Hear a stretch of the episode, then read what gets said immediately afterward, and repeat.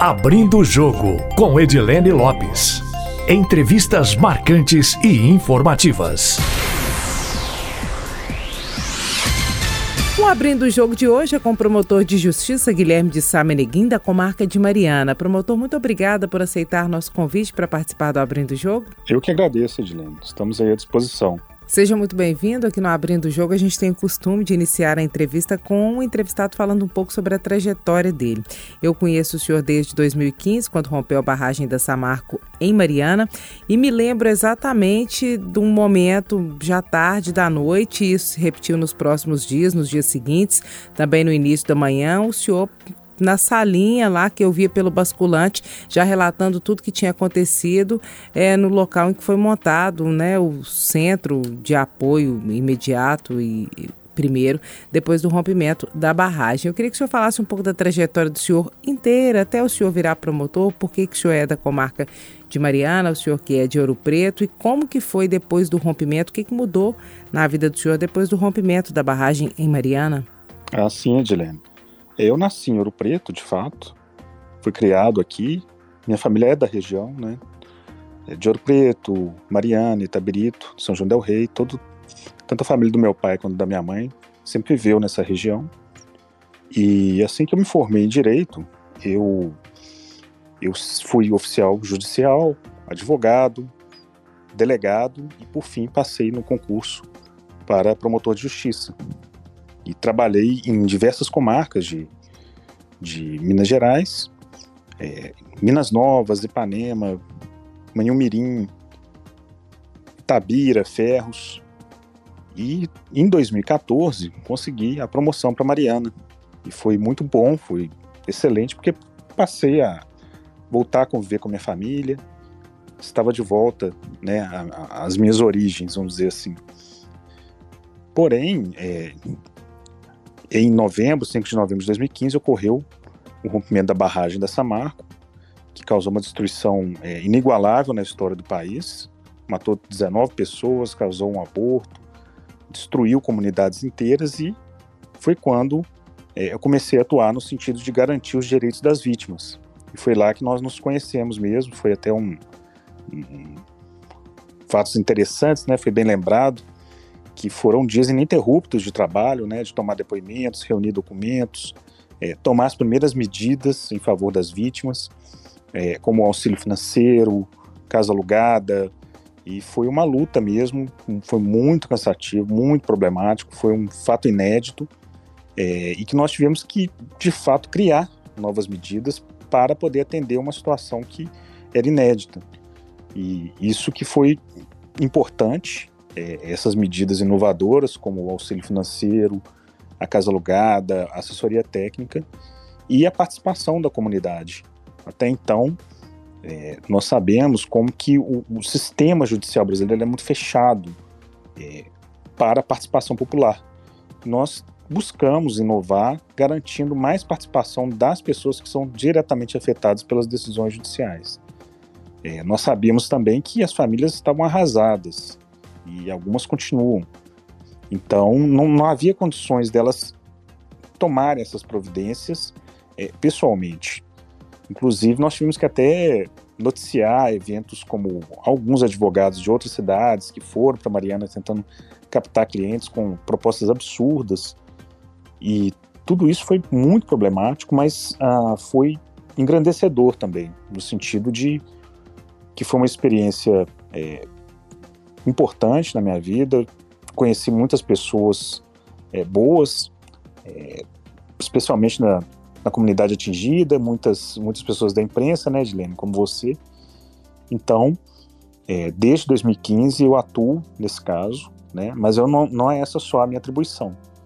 Talvez essa seja, esse é um problema, né, porque eu tenho também processos criminais, processos ambientais, de infância e juventude, então é uma quantidade de trabalho muito grande, uma sobrecarga muito grande, é, e que a gente leva dentro da possibilidade, mas sempre buscando fazer o melhor, sempre buscando fazer o melhor. E nesses cinco anos foram anos de muito trabalho, de muitas dificuldades. É, eu vejo coisas positivas, coisas negativas, é, e negativo, sobretudo, na atuação das empresas. Positivas eu vejo no soerguimento da comunidade atingida, das pessoas que foram vítimas e na criação de institutos inovadores que depois se tornaram paradigmas para o sistema judicial. Como, por exemplo? O primeiro, que eu acho muito importante, foi o auxílio financeiro, que eu me lembro, quando eu pedi a primeira recomendação, você foi a primeira a me entrevistar. Quando eu entreguei para os funcionários, para os representantes da Samarco, não é? essa ideia de garantir um auxílio imediato às famílias. E isso não era, não é uma prática no Brasil, não é? Uh, na verdade, o processo, né, ele só prevê o pagamento às pessoas prejudicadas após o trâmite processual ou se houver um acordo. E como não havia essa possibilidade naquele momento, nós pedimos então esse pagamento de auxílio para manter as famílias em condições de, é, de, de ter uma dignidade para continuar sua vida. Esse instituto, por exemplo, foi aplicado para o restante da bacia do Rio Doce e também, é, no caso é, que ocorreu em Brumadinho. Da mesma forma, assessoria técnica. Assessoria técnica é um grupo de profissionais contratados sem vínculo com as empresas e que estão é, comprometidas com auxiliar os atingidos, as vítimas, porque muitas pessoas não têm os conhecimentos necessários para poder atuar num caso como esse, que envolve medidas reparatórias muito complexas. E também a assessoria técnica se tornou é, uma medida que foi adotada no restante da bacia do Rio Doce, que foi afetada pelo desastre da Samarco, e também para comunidades da, afetadas pela da barragem em Brumadinho, a barragem da Vale. Então, eu creio que a assessoria técnica, o auxílio financeiro, foram duas medidas muito importantes e que se tornaram paradigma, no sentido de que foram sendo repetidas, apesar de não estar ainda previsto expressamente em legislação. E acredito também que a participação das pessoas que são afetadas, das comunidades que são atingidas por desastres, que tem se tornado uma prática mais comum também na, na, nas ações coletivas brasileiras e que pode, com certeza, levar um, a, um, a, uma, a soluções mais justas para as pessoas. Né? É muito complicado você tomar decisões é, sobre a vida das pessoas sem dar a oportunidade de elas se manifestarem. Então, com base nessa participação, por exemplo, nós conseguimos garantir que o reassentamento não fosse feito é, com casas padronizadas, com uma forma totalmente aleatória e unilateral por parte das empresas, e sim fizesse com participação das pessoas que foram atingidas. Então, é, cada família, né, essa é uma parte individualizada, onde eles definem junto com os arquitetos o projeto da sua casa, como que eles querem que vai ser feita a sua construção, e isso é, é muito importante. A participação, eu creio, eu creio que seja outra inovação que é, garante, de fato, soluções mais justas. Promotor, o senhor é o único promotor da comarca de Mariana e o senhor aguarda algum reforço? Recentemente eu entrevistei o Carlos Eduardo, que também trabalhou nessa ação do Ministério Público quando rompeu a barragem em Mariana e de acordo com ele o que deve ser feito nessa gestão é até uma valorização maior de quem trabalhou imediatamente no pós-rompimento de Mariana. Tem alguma mudança de planos aí na carreira do senhor dentro do Ministério Público? O senhor espera receber um reforço, talvez fique especificamente voltado para as ações relacionadas a Mariana, ou pode ser transferido, permanece até o fim do processo? Tem alguma novidade nesse sentido? E o senhor Olha, aguarda reforço para a comarca? É, só retificando uma informação, somos dois promotores na comarca de Mariana, é, mas a, a, atribuição para atuar nas situações relacionadas ao desastre, que é de direitos das vítimas, é, competem a mim, né?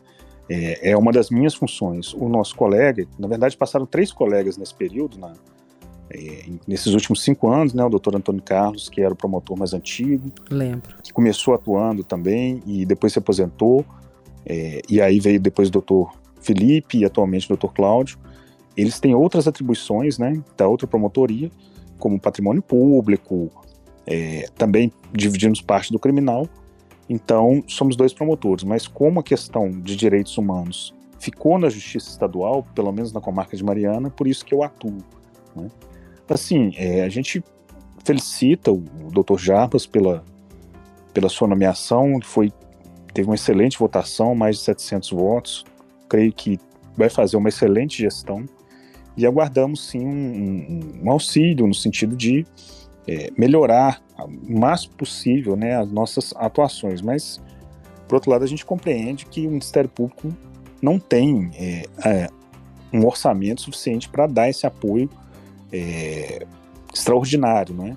Mas a gente aguarda, sim, todas as formas de apoio. Ainda não, não temos uma, uma algo concreto que eu possa te informar, mas já entrei em contato com o Dr. Jabas, a gente está conversando no sentido de melhorar essa atuação o máximo possível no caso nesses casos extraordinários, né? Não só Mariana, mas em casos em que há uma grande importância, há uma grande quantidade de afetados.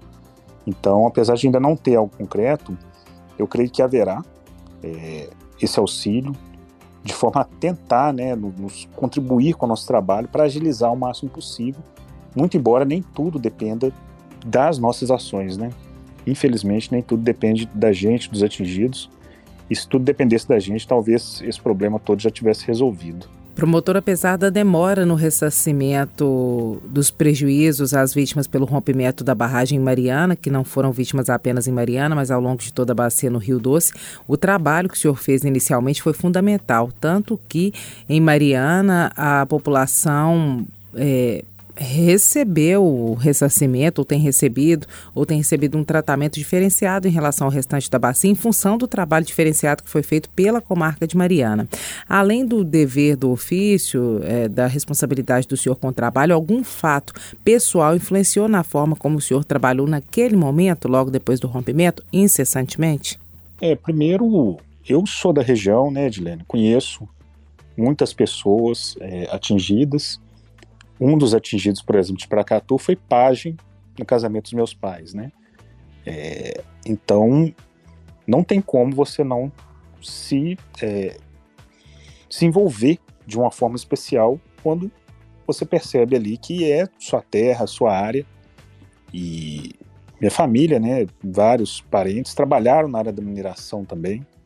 É, e a gente sabe das dificuldades que a mineração poderia ser muito melhor para o nosso estado, para a nossa sociedade, se houvesse de fato é, um interesse, né? Acho que o primeiro aspecto é o fato, o simples fato de ser da região, de ser dessa região aqui geratriz de Minas, como diz o Guimarães Rosa, como dizia, né? É, já me, me levou a, atuar dessa forma. Agora, quando ah, meados dos anos 90 houve uma uma chuva, um período de chuvas muito fortes em Ouro Preto. É, minha família mora num bairro que chama Água Limpa, que é ao lado do bairro Rosário, na área ainda de tombamento, né? E várias casas foram é, danificadas por essas enxurradas, uma caixa d'água estourou, enfim. Foi um, foi um período muito trágico na história de Ouro Preto, salvo engano, foi entre 96 e 97 esse, esse momento. E em razão dessas chuvas, né, houve um deslizamento na minha casa também, nós também tivemos que sair de casa. E passamos um bom tempo morando na casa da minha avó, enquanto meu pai fazia as obras, né, na casa. E você ter que sair de sua casa, um local que, para mim, casa é sagrada, né? É o local onde você convive com sua família, onde você tem seu descanso, onde a gente é, se sente melhor, não tem lugar melhor do que a nossa própria casa. E eu fui muito. Todo mundo, né, de Ouro Preto que teve que sair de casa naquele momento, sofreu muito com isso. E eu vivenciei isso na pele, mas nem se compara ao que o povo do Bento Rodrigues, de Paracatu e das outras comunidades afetadas sofreram. Perderam tudo, né? Então, de certa forma, eu me senti também é, no lugar deles, uma forte empatia, porque é, foi um momento de muito sofrimento, da gente correr risco de ter que sair de casa, deixar tudo para trás. Isso é muito, muito triste, muito grave. E eu acredito que é, qualquer pessoa que já teve a perda de sua moradia, da sua casa, do, seu, do, do lar, de onde você é, vive, descansa, convive com a família, com os amigos, não tem como não ter um sentimento especial pela casa. Então acredito até que é, deveria ter uma legislação é, garantindo mais proteção para o lar das pessoas, tanto quando houver danos, quando houver invasão criminosa. Né? Não há coisa pior do que você ter é, seu lar, seu lugar sagrado, de alguma forma afetado, seja por uma destruição, por uma enchente, por um deslizamento. E como eu era criança, né, e, assim, eu era adolescente, tinha 12 anos na época, é, aquilo ali me afetou muito, né, ter que sair de casa, morar muito tempo fora. E quando a gente voltou foi uma alegria muito grande, é, mas foi necessário, assim, foram várias obras para poder colocar a situação é, de forma correta. E Ouro Preto é uma cidade muito montanhosa, né? Então é, as coisas são mais difíceis de fazer. Por isso foi demorado. E nesse aspecto também me sinto é, numa obrigação de poder ajudar as famílias a reconquistarem seu lar. Né? Sem dúvida, esse fato foi muito importante para que eu me colocasse no lugar dos atingidos. Promotor, essa é uma, um exemplo de que equivale para outras áreas também, de que representatividade importa, de que ter nos locais pessoas que vivenciam situações diferenciadas ajuda um público específico em certas dificuldades? Eu creio que sim. É... Eu acho que, assim, em geral, né, as medidas que são adotadas no nosso país legalmente não, não ocorrem com uma participação efetiva daqueles que estão diretamente enfrentando o problema. Sejam vítimas, sejam autoridades. Isso é muito problemático. Então, é, quando a gente percebe que o Congresso, por exemplo, vai votar uma lei, que é uma lei que é importante, e não leva em consideração efetivamente a posição das pessoas que serão afetadas, é muito complicado. Isso gera mais problemas porque é feito por pessoas que não, não estão é, ligadas àquele assunto. Então, é, eu já vejo isso há alguns anos no Brasil, como que algumas legislações, elas, quanto mais é, é longe das pessoas que estão, que são especialistas, que são afetadas, ficam essa legislação, mais estranha e absurda ela é, mais é, ela causa mais caos do que soluções, né? Então, é, a participação das pessoas, né, a participação popular, é, garantir que as pessoas que sejam afetadas sejam ouvidas e efetivamente ouvidas, que a opinião delas seja levada em consideração, é, sobretudo, garantir igualdade, garantir justiça nas soluções que vão ser implementadas. Então, é, desde o início, nós buscamos isso. Nada, eu diria que praticamente nada saiu da nossa cabeça, da, do, dos membros do Ministério Público, dos nossos colegas aí das várias comarcas que atuaram com participação dos atingidos, sem antes ter uma oitiva, sem ter um diálogo, sem manter, é, sem mantê-los informados, né, com transparência, que é muito importante. E, e é até difícil às vezes, porque muitas vezes nós temos que comunicar decisões que são negativas para eles. Isso é muito triste, né? Mas é, eu acho que a, a transparência, a participação é, é, uma forma também de tem, tem um lado simbólico, um lado especial da pessoa se inserir no processo de decisão. Acho que esse é um ponto muito importante. Promotor, quantas ações o senhor já moveu só aí na comarca de Mariana contra a Samarco e contra a Renove? Quais são os prazos que estão por vencer no que foi combinado anteriormente em relação a ressarcimento e reassentamento? É, foram cerca de 20 ações judiciais, a maioria é, já até foi encerrada, essas ações já foram encerradas com decisões finais ou acordos, mas eu destaco a ação, nossa ação civil pública, que foi é, que a gente chama ação civil pública principal, onde a gente pede o ressarcimento das vítimas, a reconstrução das comunidades e esses auxílios emergenciais.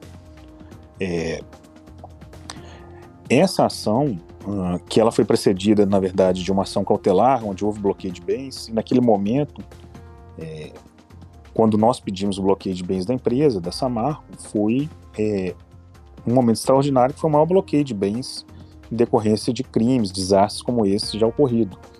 É, na época foi 300 milhões de reais, né, foi uma decisão cautelar, e depois desse bloqueio de bens é que nós entramos então com a ação principal, é, após prévia reunião com a comunidade atingida, com as comissões formadas. E nessa, nesse processo principal ficou definido ah, que eles reassentariam as comunidades, garantindo a participação dos atingidos em todas as fases, né, desde a definição do local do reassentamento até a elaboração dos projetos de suas casas.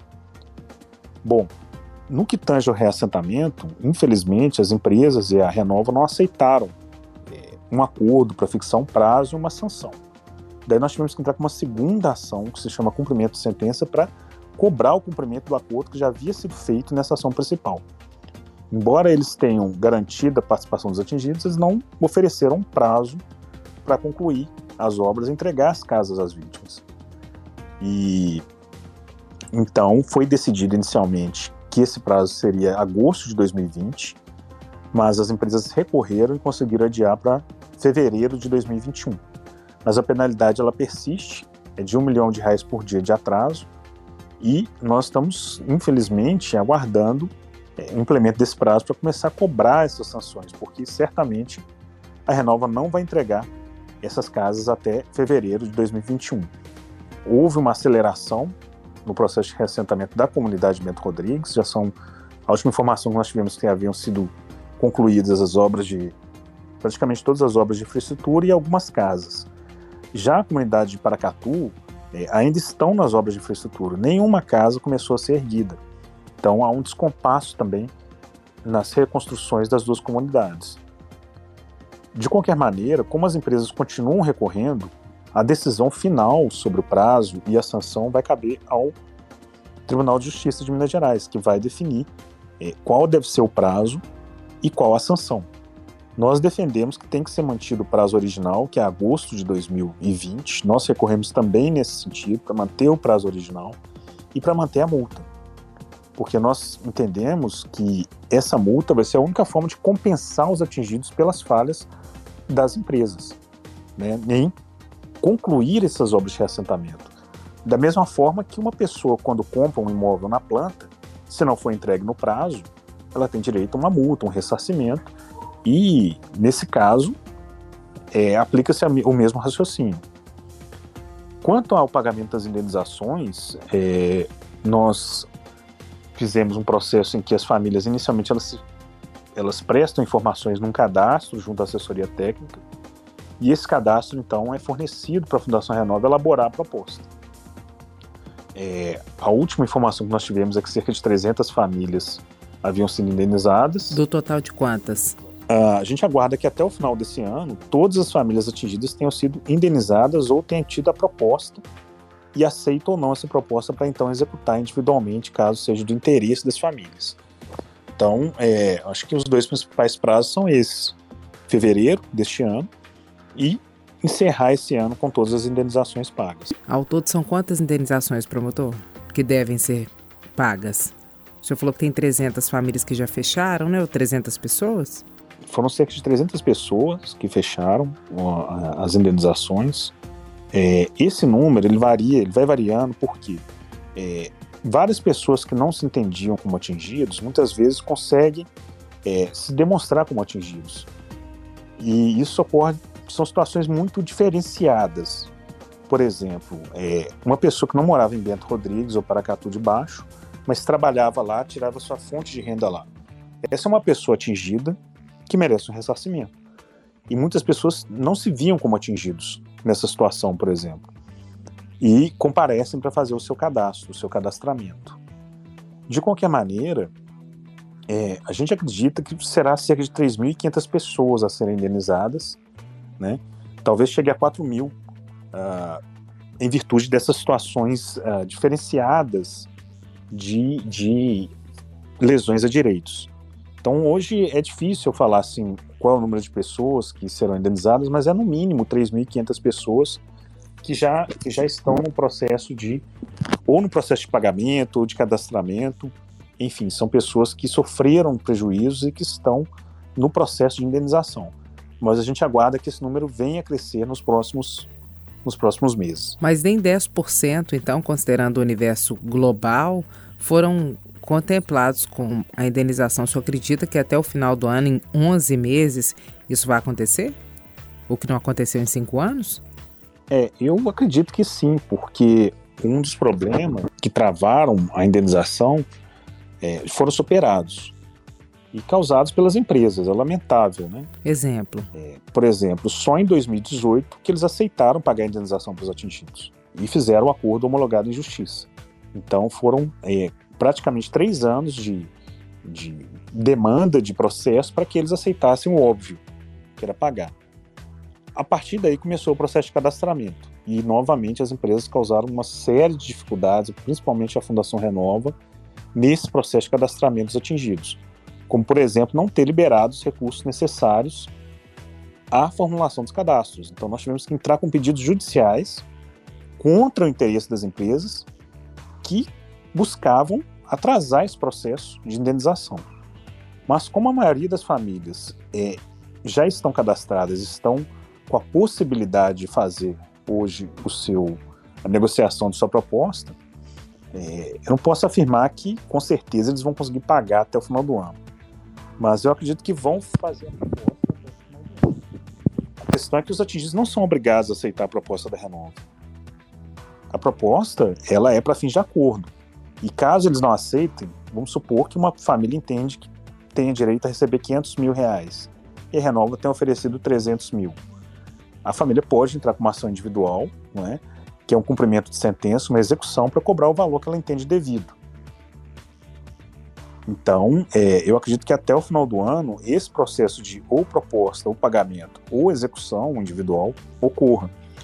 E por que a execução individual? É porque no, no processo judicial brasileiro, nós temos no processo duas fases: uma fase de conhecimento, onde se declara o direito, e outra fase onde se executa e se requer de fato a execução, o cumprimento dessa obrigação. É, e no caso do nosso processo coletivo, nós vencemos essa primeira fase para toda a comunidade. Então ninguém precisa entrar com processo nessa primeira fase de conhecimento para cobrar sua indenização. Ela já entra na fase de execução, onde vai ser discutido apenas valores. Então, a decisão é mais rápida. É, algumas famílias que já entraram com a execução já tiveram até a decisão final, não é? é elevando valores de indenização que foram propostos para a Renova. Se a família tivesse que entrar com o processo desde o início, com o processo de conhecimento, ele ia ter que enfrentar 5, 10, talvez 15 anos de processo para poder receber. Já com ah, o acordo na ação coletiva, como ela já vai para essa segunda fase, é um processo muito rápido, que dura de seis meses a um ano e a família já recebe o valor. Então, por isso que eu acredito que é bem possível se houver seriedade e celeridade por parte da, das empresas e da Fundação Renova. Promotor, o senhor acredita, ou se é que já não está acontecendo, é, o senhor acredita que a empresa vai pedir a flexibilização do prazo para entrega dos reassentamentos que é prevista agora, que é prevista agora para fevereiro? É, de fato eles já pediram, porque eles já recorreram e nós também recorremos para voltar para o prazo de 2020. Porque se volta para o prazo de agosto de 2020, eles já, tão, já vai estar incidindo essa multa de um milhão de reais por cerca de seis meses já, né? E esse valor ele vai ser revertido em benefício dos atingidos. Esse prazo de fevereiro de 2021 é um prazo que a Justiça flexibilizou para para a empresa e agora eles pediram um novo prazo além de fevereiro de 2021? Exatamente. Eles, é, como eu, nós entramos com o processo, né? Porque eles não não aceitaram prazo e aí depois de todo o trâmite processual foi fixado agosto de 2020. E aí eles entraram com o pedido, recorreram e conseguiram adiar para fevereiro de 2021. Então, é, nós estamos recorrendo para voltar ao prazo de 2020 e eles estão recorrendo para ampliar mais ainda. Para quando? Né? Então, nós, cada um está esticando para um lado, né? Nós queremos que o prazo justo, correto, que era agosto de 2020, seja fixado, seja mantido, e eles querem adiar mais ainda através desse recurso.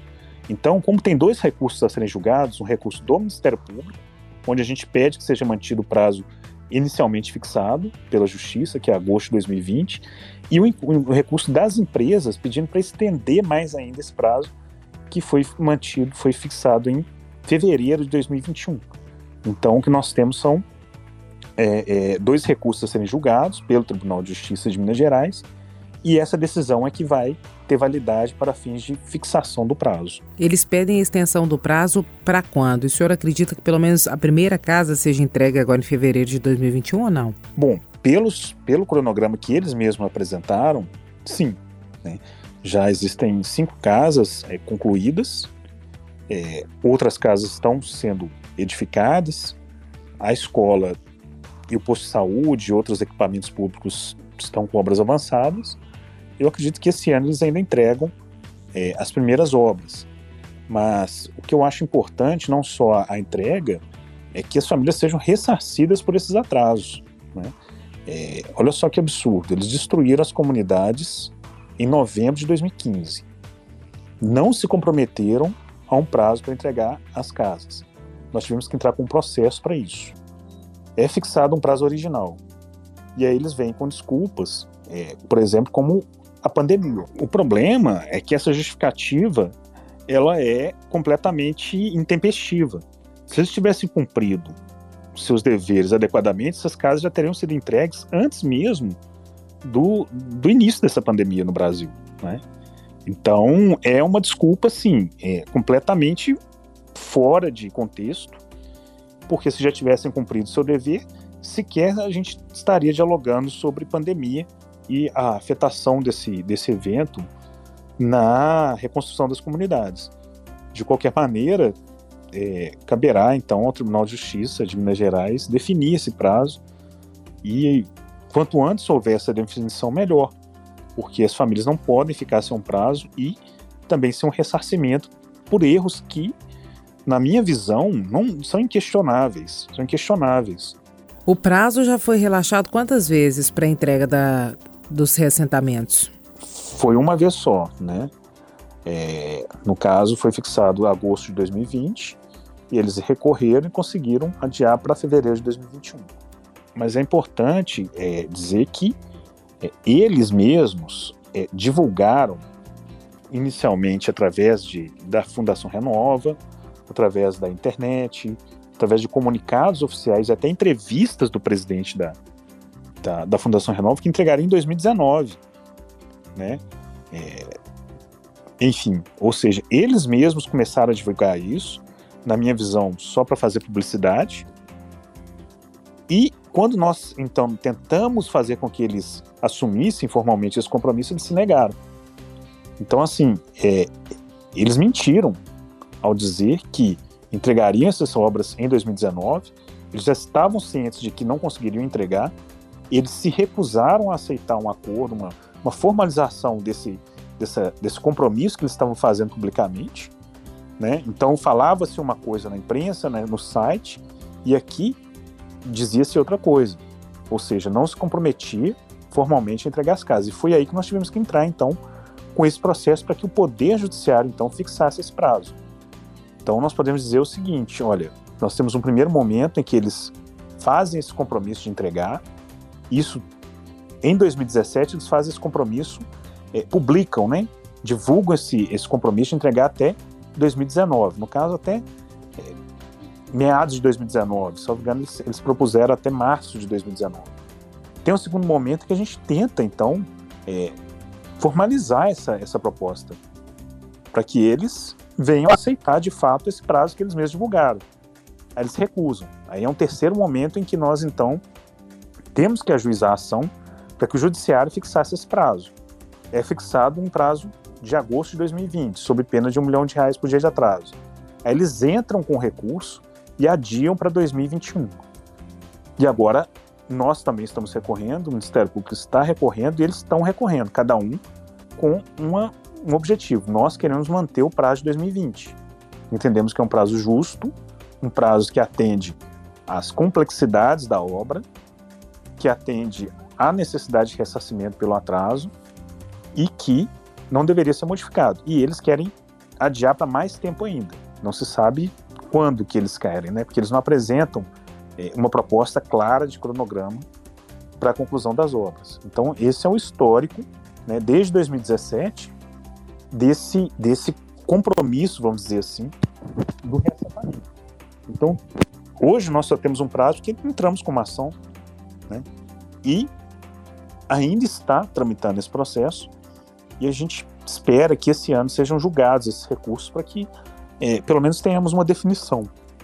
Mas, sem dúvida, o prazo justo, correto e que garante a realização da, da justiça no caso concreto é o prazo de agosto de 2020. Promotor, rapidinho que a gente tem mais só quatro minutos, que tem que liberar o equipamento para o pessoal fazer vivo. Queria fazer duas perguntas para o senhor. A Fundação Renova, na avaliação do senhor, foi um erro e o senhor acha isso desde o início? E tem alguma outra barragem ameaçando alguma outra comunidade ou até os reassentamentos aí em Mariana ou na região? Bom, a Fundação Renova foi um equívoco enorme. Embora eu não veja assim exatamente como um equívoco, entendo que isso foi uma estratégia por parte das empresas, é, da Vale, da Samarco, da BHP. E, infelizmente, contou com a, com, com a ratificação à época do governo federal. E, para se ter uma ideia, o acordo que foi feito, que resultou na criação da Renova, foi feito entre a União, os estados de Minas Gerais e Espírito Santo e as empresas. Não houve participação do Ministério Público, dos atingidos e nem mesmo dos municípios. De repente, os municípios ficaram sabendo que eles tinham algumas obrigações e alguns direitos que eles sequer estavam sabendo. Eu fico pensando assim, alguns prefeitos que eu entrei conversando, né, da, da, desses municípios, eles não sabiam de absolutamente nada que estava acontecendo, sequer foram informados. Então, assim, a Fundação Renova ela nasce de forma equivocada, ela é conduzida de forma errada e é um desastre, um desastre. É um segundo desastre é a Fundação Renova. E tem alguma barragem Não ameaçando? consegue cumprir sua função. E tem alguma barragem ameaçando as comunidades aí, promotor? Bom, a região aqui tem várias barragens, né? Tem barragem em Antônio Pereira, tem em Ouro Preto, e algumas estão até suspensas as atividades. Essas barragens são semelhantes às que se romperam em Mariana e Brumadinho, são mais de 30, né? Barragens desse tipo no estado. E não há uma ameaça direta, assim, nós não, não verificamos um, um, risco imediato. Mas uma das barragens, ela pode vir a se, se vier a se romper, pode atingir a comunidade de Santa Rita Durão, que é aqui próximo de Mariana também, é um distrito de Mariana. Né? Antes de chegar Essa no Bento. É uma barragem da Vale e as atividades nessa barragem estão é, paralisadas. Todas as barragens da região estão paralisadas em virtude de decisões judiciais ou uh, medidas administrativas. Alguma barragem dessas ameaça o Novo Bento, por exemplo, ou não? Ou está acima do Novo Bento? Não, não. É, a localização foi definida justamente longe de qualquer barragem. Não há possibilidade, não há nenhuma barragem é, próxima do Novo Bento ou do Novo Paracatu que possa vir afetá-los. Promotor, muitíssimo obrigada pela entrevista, viu? Parabéns pelo trabalho de sempre. Agradeço, Edilene, agradeço a, a Itatiaia, bom trabalho, continue aí firme nessa divulgação, nesses, nesses quadros que nos informam muito sobre vários aspectos aí da sociedade, vários aspectos importantes, né? Nosso agradecimento também aos nossos ouvintes que acompanham o podcast Abrindo o Jogo. Quem quiser enviar sugestões pode fazê-lo pelo e-mail edilenelopes.com.br ou também pelo meu Instagram, arroba repórter Edilene Lopes. Abrindo o Jogo com Edilene Lopes. Entrevistas marcantes e informativas.